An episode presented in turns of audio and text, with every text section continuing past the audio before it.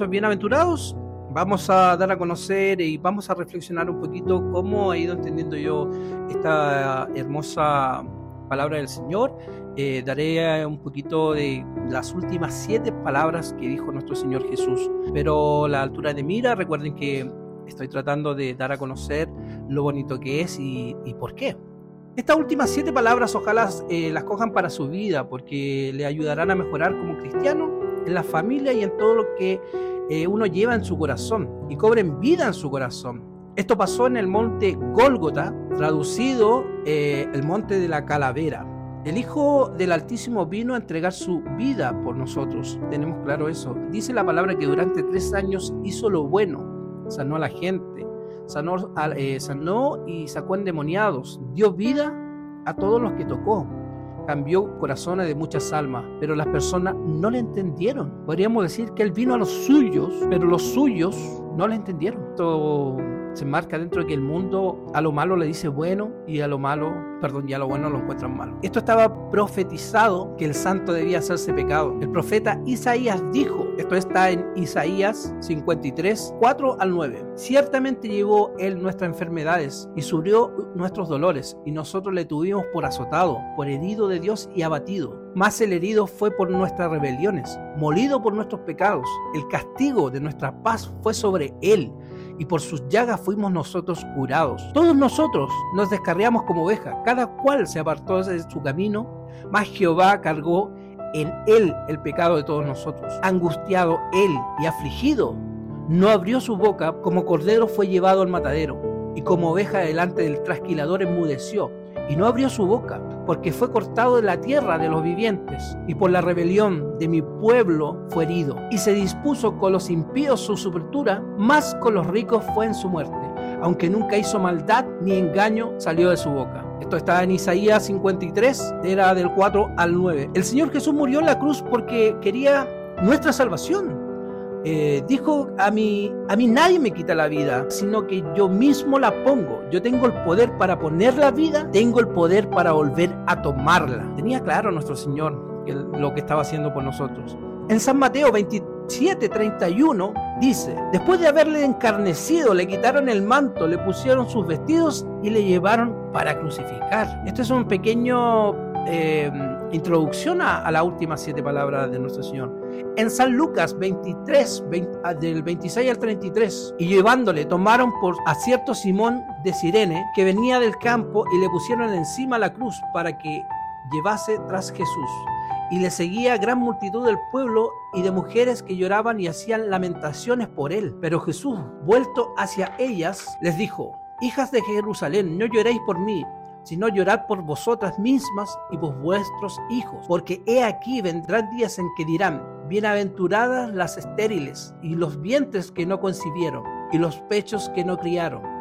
Entonces comenzarán a decir a los montes, caed sobre nosotros y a los callados. Cubrid, porque si en, el, si en el árbol verde hacen estas cosas, en el seco, ¿qué no harán? Lleven también con él a otros dos que eran malhechores para ser muertos. Cuando llegaron al lugar llamado la calavera, le crucificaron allí y a los malhechores, uno a la derecha y el otro a la izquierda. Estamos dando lectura a Lucas 23, 26 al 33. En Mateos 27, en el versículo 35, dice, cuando le hubieran crucificado, repartieron entre sí sus vestidos, echando suerte para que se cumpliese lo dicho por el profeta. Partieron entre sí su vestidura y sobre ropa echaron suerte y sentados le guardaban allí y pusieron sobre su cabeza, este es Jesús, el rey de los judíos.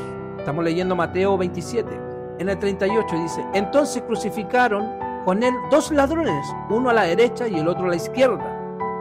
Lo que pensaban le injuriaban meneando la cabeza y diciendo, tú que derribas el templo en tres días lo reedificas, sálvate a ti mismo, si eres el Hijo de Dios, desciende de la cruz. De esta manera también los principales sacerdotes, escarneciéndole con los escribas y los fariseos y los ancianos decían, a otros salvó, a otros salvó, eso decían, y a sí mismo no se puede salvar. Si es el rey de Israel, descienda ahora de la cruz y creeremos en él. Imagínense, aún que nuestro Señor había dado vista a las personas ciegas, había dado eh, que pudiera caminar las personas con problemas para caminar, caminó sobre las aguas, revivió muertos y aún así todavía, todavía le pedían más aún que, que diera otro milagro, que él bajara de la cruz y se salvara. Y ahí querían creer en él, siendo que nuestro Señor ya él sabía que él tenía que hacerse así. Vamos a la primera palabra que dijo nuestro Señor Jesús, Padre, perdónalos porque no saben lo que hacen. Primera palabra que dice nuestro Señor en camino a la crucifixión, dentro de las siete palabras últimas. Padre, perdónalos porque no saben lo que hacen. Esto lo encuentran en Lucas 23, 34. Jesucristo fue odiado, rechazado, azotado, injuriado y colgado en la cruz por crímenes que nunca cometió. El amor de Cristo fue tan grande que no solo perdonó a sus verdugos, sino que clamó a su Padre pidiéndole el perdón de nosotros. El amor de Cristo fue tan grande y Jesús puso en práctica lo que había enseñado a sus discípulos. En Mateos 5, del 43 al 44, decía nuestro Señor a sus discípulos, oíste que fue dicho, amarás a tu prójimo y aborrecerás a tu enemigo. Eso es lo que les pregunta eh, nuestro Señor, le dice, ¿escucharon esto que estaba en la antigua escritura? amarás a tu prójimo y aborrecerás a tu enemigo? Continúa diciendo Jesús, pero yo os digo, amad a vuestros enemigos, bendecid a los que os maldicen, hacer el bien a los que os aborrecen y orad por los que os ultrajan o persiguen. Esto nosotros, Señor, nos está dando a conocer que Él dio hizo después testimonio de lo que él ya le había dicho a sus profetas. Él les dijo esto. Entonces estaba pasando por la prueba, cuando estaba pasando por esas dificultades, fue consecuente con lo que había dicho. ¿ya? Esto lo encontramos en Mateo 5, 43, 44. Si te han dañado, si te han lastimado injustamente, es necesario que hoy puedas perdonar. No permitas que el rencor rompa tu comunión con el Señor. Levanta hoy una oración por tu enemigo y te sentirás mucho mejor. Eh, eso queda. O sea, nuestro Señor, imagínense, perdonar, porque no saben lo que hacen. Si nuestro Señor perdonó e hizo lo que Él había enseñado, Él dio su testimonio ahí. Ese es su testimonio. Él hizo realidad lo que Él estaba diciendo, lo que teníamos que hacer.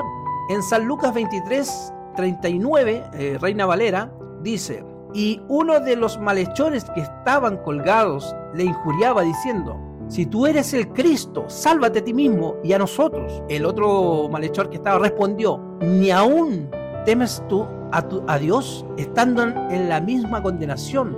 Nosotros, a la verdad, justamente padecemos porque recibimos lo que merecieron nuestros hechos, mas este ningún mal hizo. Eso es lo que tenemos que reflexionar, eh, hermanos. Eh, nosotros tenemos que perdonar tenemos que perdonar. Nuestro Señor perdonó a las personas que no estaban ahí. Imagínense, le decían, baja, baja de tu cruz si eres el real, siendo que todo lo que él ya había hecho. Aún así, las personas siguieron injuriándolo, siguieron diciendo mentiras sobre nuestro Señor. Pero nuestro Señor, con su gran corazón, con su gran alma, que les enseñó a sus apóstoles lo que tenían que hacer, Él lo hizo. La segunda palabra que nosotros, nuestro Señor Jesús, dijo cuando iba camino a, la, su crucifixión, dijo, de cierto te digo que hoy entrarás conmigo en el paraíso. Eso está en Lucas 23, 43. Eso es lo que le dijo al malhechor, al, que, al otro. Hay que clamar a Dios. Jesucristo mostró su bondad, pues solo Dios puede llevar a los hombres al paraíso. El Señor Jesús dejó a un lado sus dolores para ayudar al ladrón arrepentido. Eh, ¿Se imaginan que está en, todo ese proceso que estaba pasando nuestro Señor? De crucifixión, de azote, del propio dolor que debe haber sentido. Él aún hizo al lado ese dolor para pedir por ese ladrón. ¿Nos acordamos que, de los que sufren o no? De nuestros hermanos que están sufriendo. Dejamos a un lado nuestras preocupaciones para poder dar enseñanza, para dar auxilio a un hermano o, a una persona que no sea nuestro hermano, que no sea de nuestra congregación. Aquí nuestro Señor nos enseña eso. Su segunda palabra dice, de cierto te digo que hoy estarás conmigo en el paraíso, haciendo a un lado los dolores que he tenido. Dios hoy te invita a hacer lo mismo. Deja a un lado tus necesidades y angustias y, extiende tu mano para servir a tu prójimo. El mensaje de Jesús, el legado de Cristo, eso tenemos que hacer. Nosotros tenemos que también ayudar. Recuerden que nosotros tenemos que dar auxilio, entregarle la palabra y ser como nuestro Señor estaba. En Juan 19, 25, estaban juntos a la cruz eh, de Jesús, su madre, la hermana de su madre, María, mujer de Zelofás, y María Magdalena. En el tremendo dolor que, que, que debería haber estado sintiendo nuestro Señor Jesús en la cruz, él mira a su madre y pronuncia su tercera palabra. Cuando vio Jesús a su madre y al discípulo a quien él amaba y que estaba presente, dijo su madre, Mujer, he ahí tu hijo. Después dijo al discípulo, He ahí tu madre. Esto sale en San Juan 19, del 26 al 27. ¿Por qué no se, por qué no se lo encomendó a su hermano Santiago, Judas? Ellos no eran creyentes aún el mejor cuidado que, podemos tener es de un hermano en Cristo. Si nosotros tenemos a nuestros hermanos, nuestra congregación, nuestros hermanos espirituales, con ellos podemos entregar nuestras preocupaciones. Deberíamos poder entregar esas preocupaciones y que nos ayudaran y nosotros ayudar a ese hermano también. Porque estamos en el mismo camino, ¿no? Y por esa razón encomendó a Juan el cuidado de ella. Imagínense a, Juan, a él le dijo, Hoy es un buen día para decirle a tus padres, para decirle a tu madre que los ama. Ayuda a tu padre, provéelo, provee lo que necesitan, el verdadero amor que se expresa con buenas acciones.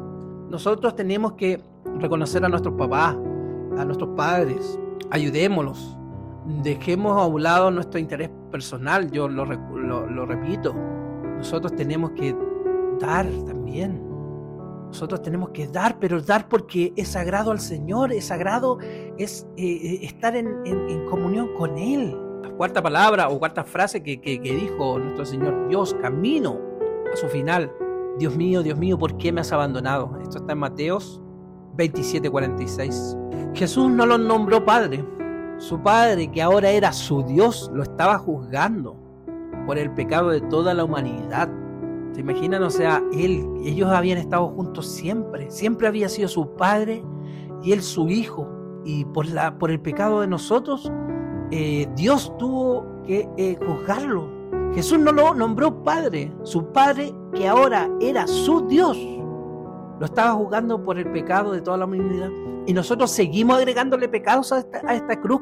El sacrificio que nosotros, que nuestro Señor Dios hizo por nosotros, nosotros seguimos agregándole pecados. Tenemos que tratar de eliminarse y por Él, Él se sacrificó por nosotros, que, que su sacrificio, como nosotros como cristianos, que, que le demos valoración. En el momento más doloroso que vivió nuestro Señor Jesucristo en la cruz fue cuando Dios y Padre le dio la espalda. Se fijan, o sea, ellos siempre estuvieron juntos. Qué fuerte tiene que para nuestro Señor Jesús. La santidad de Dios y su justicia lo llevaron a darle la espalda a su sustituto quien llevaba sobre sus hombros el pecado de toda la humanidad. Dios tuvo que hacer cumplir lo que Él dice. Entonces, nosotros, Dios tendría que perdonarnos nuestros pecados nosotros, siendo que Él no perdonó ni a su hijo, que Él, nuestro, su hijo, el, el igual a Él, lo hizo hombre terrenal para poder darle la espalda y no reconocerlo como hijo para que llevara el pecado de nosotros y se cumpliera la palabra. Entonces, ¿tendría que Dios perdonarte a ti tus pecados? No, nosotros tenemos que tratar de sacar el pecado de nuestra vida. Jesucristo, quien sintió la soledad y el abandono de su Padre, guardó la esperanza, su clamor serio escuchando y muy pronto recibiría respuesta. Jesús se acordó de los salmos y en el Salmo 22, del 23 al 24. Ustedes los que honran al Señor, alabémoslo, glorifíquenlo todos los descendientes de Jacob, adórenlo todos los descendientes de Israel, pues Él no, desprecia ni pasa por alto el sufrimiento de los pobres, ni se esconde de ellos. Él los oye cuando les piden ayuda. Si te has sentido solo y crees que Dios se olvidó de tu sufrimiento, yo los invito, hoy los invito a que confíen en, en su Padre Celestial. Él si está escuchando en medio del dolor, Él siempre escucha nuestras plegarias. Jesús sintió esa soledad. Imagínense cuando Él le, dice, podría olvidarse la mujer de lo que parió y dio a luz. Aunque ella se olvide de ti, Dios no te olvidará jamás, porque es tu Padre Celestial. Jesucristo confió en su Padre Celestial y, y lo libró de la angustia. Entreguemos, entreguémosle nuestro dolor a Él. Nuestro Dios nos salvará, Él nos liberará. ¿Se entiende un poquito la, relación de la cuarta palabra? Dios mío, Dios mío, ¿por qué me has abandonado? No, Dios no lo abandonó, pero sí tuvo que hacerlo, tuvo que darle la espalda para poder reconocerlo como hombre y castigar los pecados de nosotros. Entreguemos el dolor a Él y Él los liberará. La quinta palabra que dice nuestro Señor Jesús, tengo sed. Qué, fuerte. Porque imagínense una persona no le hizo mal a nadie, que Él estaba haciendo lo posible para que nosotros cambiáramos, para que su pueblo lo reconociera y fuéramos santos, para que, pudiéramos librarnos. Y Él no hizo nunca nada malo. Tengo sed, dice la quinta palabra. Como un tiesto se secó mi vigor y mi lengua se pegó a mi paladar y me han puesto en el polvo de la muerte. Una enorme sed sintió nuestro Señor Jesús porque Él derramaba su sangre. Él perdía sus líquidos corporales con, sus llagas, sus heridas. Por lo más terrible es que en lugar de recibir agua, esos verdugos le dieron vinagre. Le dieron vinagre. Debe ser fuerte para alguien que tiene esa sed. Pero imagínense, pongámonos en el contexto. Esto es lo que yo siempre también les digo. Seamos empáticos con nuestro Señor. Tratemos de, de entender esa situación en la que estaba. Una sed terrible tiene que haber tenido por pérdida de la sangre, sus fluidos, por cargar esa cruz, por haber caminado, por haber llegado hasta el monte Górgota. Y con esa sed que le hayan dado vinagre. ¿Qué enseñanza nos deja esto? Es posible que hoy te sientas así, cuando esperabas que alguien aliviara tu dolor, como él esperaba que le aliviaran su sed. En lugar de recibir ayuda, alguien agrave más tu sufrimiento, que te dé más dolor aún. Entreguemos el dolor a Jesucristo. Él está aquí para sanar tu corazón y aliviar tu sufrimiento. La sexta palabra que, nuestro Señor eh, Jesús pronuncia dice, Padre, en tus manos encomiendo mi espíritu. Esto sale en Lucas 23, 46. Otra vez, él, eh, miren, aquí otra vez volvía a ser el Padre. La, la relación había sido hecha ya. Ahora el Dios que le había dado la espalda se voltea con los ojos de compasión a su Hijo que había dado la vida por nuestro eh, por el mundo perdido, el Jesús estaba seguro de su Padre celestial. Él cuidaría de su espíritu y lo levantaría entre los muertos. No importa, no importa las circunstancias en las que estés atravesando. Si tú confías en tu Padre celestial, él guardará tu vida. ¿Se fijan? O sea, él vuelve a ser su padre. Vuelve, porque fue ese momento solamente para poder hacer cumplimiento de su palabra que él le da la espalda a su hijo. Y aquí él nuevamente, él lo reconoce como padre y lo, vuelve a nombrar padre. Porque en el anterior le dice Dios, ya no le dice padre, ahora le dice padre, en tus manos encomiendo mi espíritu. Aprendamos a confiar en Dios, Él jamás nos dejará, Él no nos abandonará. Confiemos en Él y Él hará por nosotros. En el Salmo 31, del 1 al 6, dice lo siguiente, en ti, oh Jehová, he confiado no sea yo confundido jamás. Líbrame en tu justicia. Inclina a mí tu oído. Líbrame pronto. Sé tú mi roca fuerte, porque tú eres mi roca y mi castillo. Por tu nombre me guiarás y me encaminarás. Sácame de la red que me han eh, escondido para mí, pues tú eres mi refugio. En tu mano encomiendo mi espíritu. Tú me has redimido. Oh Jehová, Dios de la verdad. Qué lindo. En Salmos 31, del 1 al 6. Señor, en ti busco protección. No me defraudes jamás. Ponme a salvo, pues tú eres justo. Dígnate a escucharme. Date prisa. Libérame ya. Sé tú mi roca protectora. ¿Se fijan? Entonces todo lo que yo le estoy diciendo está en el Salmo 31 del 1 al 6. Esa fue la sexta palabra en la palabra 7, consumado es. Eso es lo que nuestro Señor Jesús dice, su última palabra, su palabra 7, consumado es. Y en Mateo 27, 51 dice lo siguiente, y he aquí, el velo del templo se rasgó en dos, de arriba abajo, y la tierra tembló, las rocas se partieron ¿Qué es eso? Interpretémoslo. Eso se abrió el camino para el lugar santísimo. Recuerden que esto es una apreciación personal en la cual quiero acercar un poquito más con, con lo que yo puedo aportar en este lindo camino.